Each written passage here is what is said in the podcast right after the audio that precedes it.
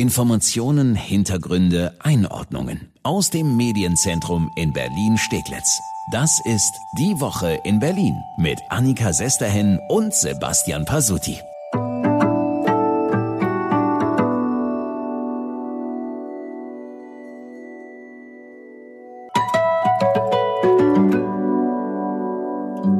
Habe es letzte Mal schon gesagt und ich sage das jetzt auch so umgangssprachlich ganz bewusst. Ich bleibe dabei. Wir sind hier nicht die einzigen Doofen und ich lasse mich auch nicht mehr weiter beschimpfen. Aber wir haben bundesweit ein Problem. Auch in Berlin. Weißt du, was mir auffällt? Hm? Umso angefressener der Regierende ist, desto mehr der Berliner hat immer mehr. Hat, stimmt. Der hat irgendwie ein bisschen was, ne? Ja, stimmt. Mit der Wut kommt das Berlinern irgendwie ja. raus.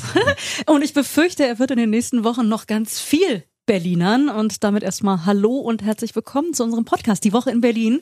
Wie jede Woche fassen wir auch heute wieder die Themen der Woche für Sie zusammen, alles was Berlin aktuell bewegt und wir müssen uns ja nichts vormachen. Corona bleibt leider das Thema überhaupt. Kommt jetzt, glaube ich, nicht überraschend für uns alle. Nee, inzwischen sind fast alle Bezirke bei der Inzidenz über diesem kritischen, dem berühmten 50er-Wert, also mit der Zahl der Neuinfektionen innerhalb einer Woche pro 100.000.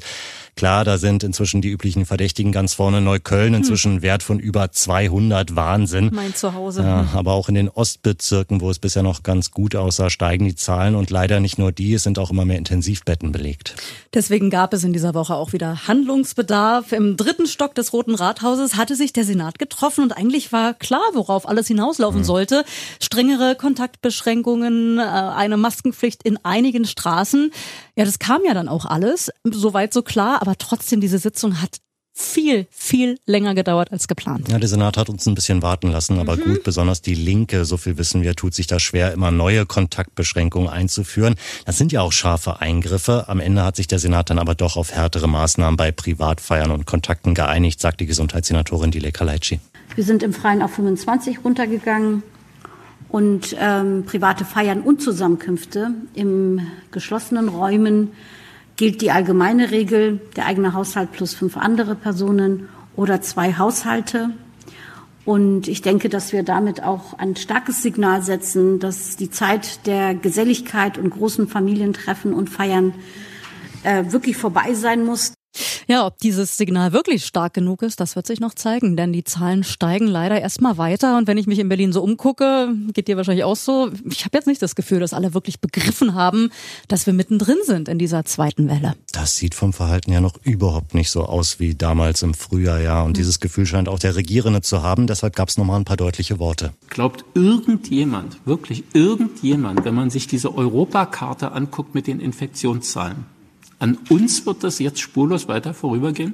Alle Länder um uns herum sind dunkelrot. Ja, die Frage ist nur, wie reißt man dieses Ruder jetzt noch rum? Da hat der Senat nicht nur schärfere Kontaktbeschränkungen beschlossen, sondern es gibt ja auch diese erweiterte Maskenpflicht unter anderem in zehn, sagen wir mal, exemplarischen Straßen hier bei uns in Berlin. Ja, Kudam ist dabei, Tauenziehen, die Wilmersdorfer in Charlottenburg auch, alles bekannte Straßen, die alte Schönhauser und die Friedrichstraße in Mitte, die Bölsche Straße in Köpenick, die Karl-Marx-Straße in Neukölln, dann ja ganz hart die gesamte Altstadt Spandau, mhm. die Schlossstraße in Steglitz und die Bergmannstraße in Kreuzberg, da überall dann jetzt künftig Maskenpflicht.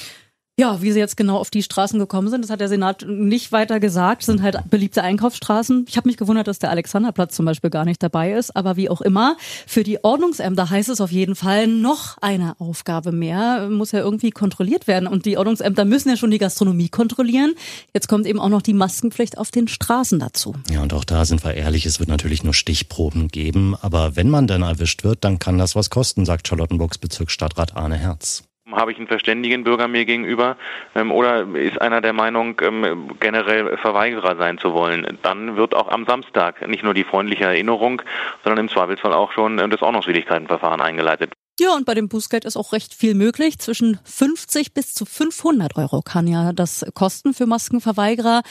Arne Herz hofft, dass sich bei allen Berlinern das rumgesprochen hat, dass es jetzt auch eine Maskenpflicht auf Straßen gibt. Er plant deshalb erstmal auch keine speziellen Hinweise. Ich kann mir schwer vorstellen, dass wir Schilder aufstellen, denn äh, gerade bei so einer langen Einkaufsstraße wie dem Kurfürstendamm äh, plus Townziehen ja dann, würde das bedeuten, dass wir vom, äh, vom Rathenauplatz sogar schon äh, bis hin ähm, zur Bezirksgrenze Schöneberg, äh, zur Nürnberger Straße eigentlich die Stadt vollpflastern mit Schildern. Ja, wobei nicht alle Bezirke da irgendwie auf Hinweise verzichten. Neukölln sagt, in der Karl-Marx-Straße, da werden die Hinweise einfach auf den Gehweg gesprüht. Könnte man auch in anderen Bezirken drüber nachdenken. Also wir bekommen mal wieder schärfere Regeln. Woche für Woche gibt der Senat härtere Maßnahmen raus.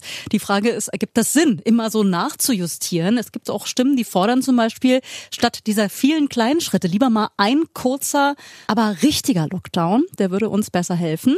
Und ganz vorne mit dabei bei dieser Forderung ist Sören Ben, der Bezirksbürgermeister von Pankow. Um den geht's gleich.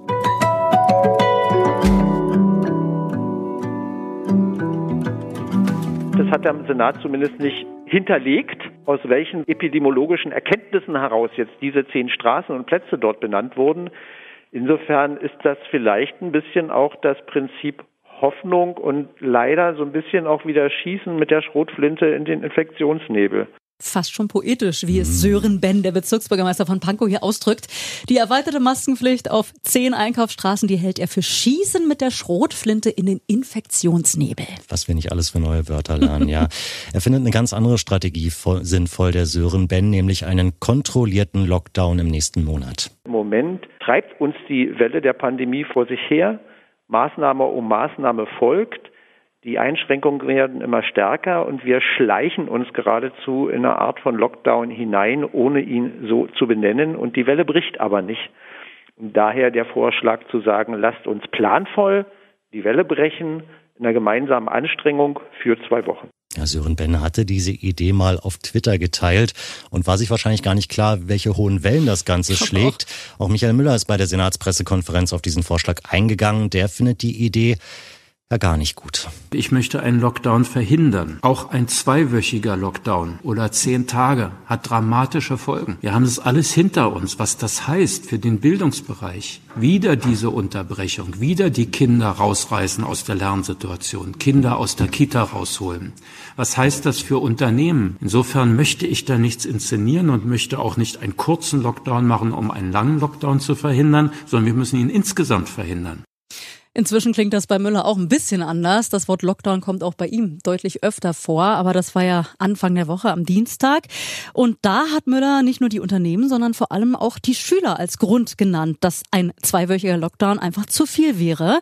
Ich habe mit Sören Ben, dem Bezirksbürgermeister von Baku, lange telefoniert und er sagt, also Müller hat ihn eindeutig falsch verstanden. Ich entgegne dem, dass der Lockdown, von dem ich rede, nicht der Lockdown vom Frühjahr ist. Und ich sage, wir müssen uns bei einem solchen Lockdown tatsächlich angucken, was ist wirksam, um die Welle zu brechen.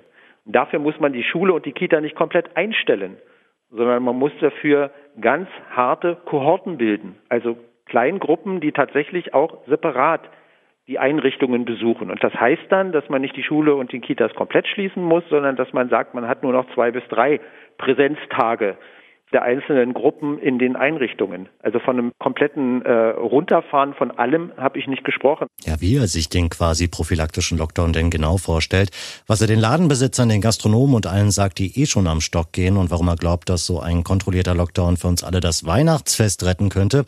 Das können Sie auch bei uns hören, alles in einer Spezialfolge unseres Podcasts, der heute parallel zu diesem erschienen ist. Ja, da gibt's dann das gesamte Gespräch mit Pankos Bezirksbürgermeister Sören Ben. Wir freuen uns sehr, wenn Sie reinhören.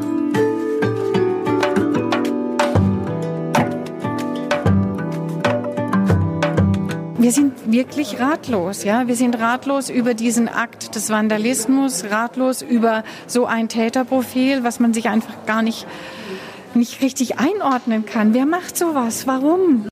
Wer macht sowas? Das fragt die Direktorin des Ägyptischen Museums, Friederike Seifried, und das haben Sie sich wahrscheinlich auch gefragt, als Sie das gehört haben. Auf der Museumsinsel wurden ja etliche Kunstwerke, darunter zum Beispiel auch ägyptische Sarkophage, willkürlich beschädigt mit einer Flüssigkeit. Und ganz sicher ist, da ist niemandem versehentlich irgendwas ausgekippt. Das ist kein Zufall, nein, dafür sind es viel zu viele, nämlich insgesamt 63 Kunstwerke und Objekte, die da beschädigt wurden. Und das gleich in drei Museen der Museumsinsel, im Pergamon, in der Alten Nationalgalerie und und im neuen Museum, zu dem ja auch das Ägyptische Museum gehört. Das Ganze soll bereits am Tag der deutschen Einheit passiert sein, ist also schon ein paar Wochen her. Das LKA hat aber erst in dieser Woche um Hilfe aus der Bevölkerung gebeten. Die Ermittler hoffen auf Hinweise zu den ja bisher unbekannten Tätern, denn das Aufsichtspersonal hatte am Tag der Tat nichts Auffälliges bemerkt. Friederike Seifried vom Ägyptischen Museum ist vor allem verwundert über die offensichtliche Willkür der Tat. Man kann keine zielorientierte Sache ablesen, außer dass der Täter oder die Täterin ganz normal dem Rundgang gefolgt ist. Und dann wahllos. Keine Objektgruppe, keine zeitspezifische Gruppe, keine religiöse ja, Ausrichtung, wahllos. Wahllos wurde auf teilweise jahrhundertealte Steinskulpturen, Sarkophage und auch Ölgemälde eine Flüssigkeit verkippt. Wieso, weshalb, warum, wer das war und auch um was für eine Flüssigkeit es sich genau handelt, viel ist noch unklar. Ja, oder wird noch nicht preisgegeben. Das LKA wertet zurzeit Videoaufnahmen aus, aber gewisse Informationen, zum Beispiel zu der Flüssigkeit, werden noch nicht rausgegeben, sagt Christina Haag, stellvertretende Generaldirektorin der staatlichen Museen zu Berlin. Wir können nur sagen, es ist ölhaltig. Mehr möchten wir im Moment noch nicht sagen, weil das LKA hat auch verwiesen, es ist Täterwissen, womit wir im Moment sehr sensibel umgehen. Einen Verdacht gibt es aber, und zwar den Verdacht dazu, aus welchem Milieu die Täter eventuell stammen könnten. Ja, es gibt wohl Spuren, die ins Milieu von Verschwörungstheoretikern und Corona-Leugnern führen sollen. Sie hatten am Tag der Tat in Berlin demonstriert. Die Stiftung Preußischer Kulturbesitz wiederum hatte ein großes Banner am Alten Museum aufgehängt, mit dem sie sich von den Demonstrationen distanzierte. Außerdem hatte sich ein prominenter Vertreter der Bewegung mehrmals kritisch über die Museen geäußert. Das LKA, das sagt aber auch, dass die Ermittlungen in alle Richtungen gehen und dabei hilft zumindest eine Sache. Viele Besucher der Museumsinsel hatten sich für den 3. Oktober Museumstickets online gebucht. Darum liegen ihre Daten vor, die jetzt vom LKA ausgewertet werden können. Also wer es war, das ist noch völlig unklar. Man kann wirklich nur hoffen, dass auf diesen Videoaufnahmen gut was zu erkennen ist. Die Museen, die haben aber jetzt vor allen Dingen erstmal ein Problem. Die haben alle Hände voll zu tun, um die Kunstwerke irgendwie zu retten, sagt Christina Haag. Die Restauratoren ähm, werden jetzt sehr, sehr behutsam sich den Objekten nähern und eben schauen, wie sie diese Flüssigkeit wieder vom Objekt oder aus dem Objekt herausbekommen. Es sind unterschiedliche Materialien betroffen und somit müssen unterschiedliche Maßnahmen greifen. Manches wird länger dauern. Wie lange, das ist noch völlig unklar. Genauso ist unklar, wie teuer das Ganze am Ende wird. Klar ist aber eins, der Schock, so Friederike Seifried vom Ägyptischen Museum, der sitzt tief und zurück bleibt vor allen Dingen großes Unverständnis für diese sinnlose Tat. Wir zeigen Kulturgut für alle. Wir wollen für alle da sein und so viele sind so glücklich hier und dann kommt einer und ja, macht sowas. Das trifft einem tief. Das trifft einem so, wie wenn man selbst verletzt wird.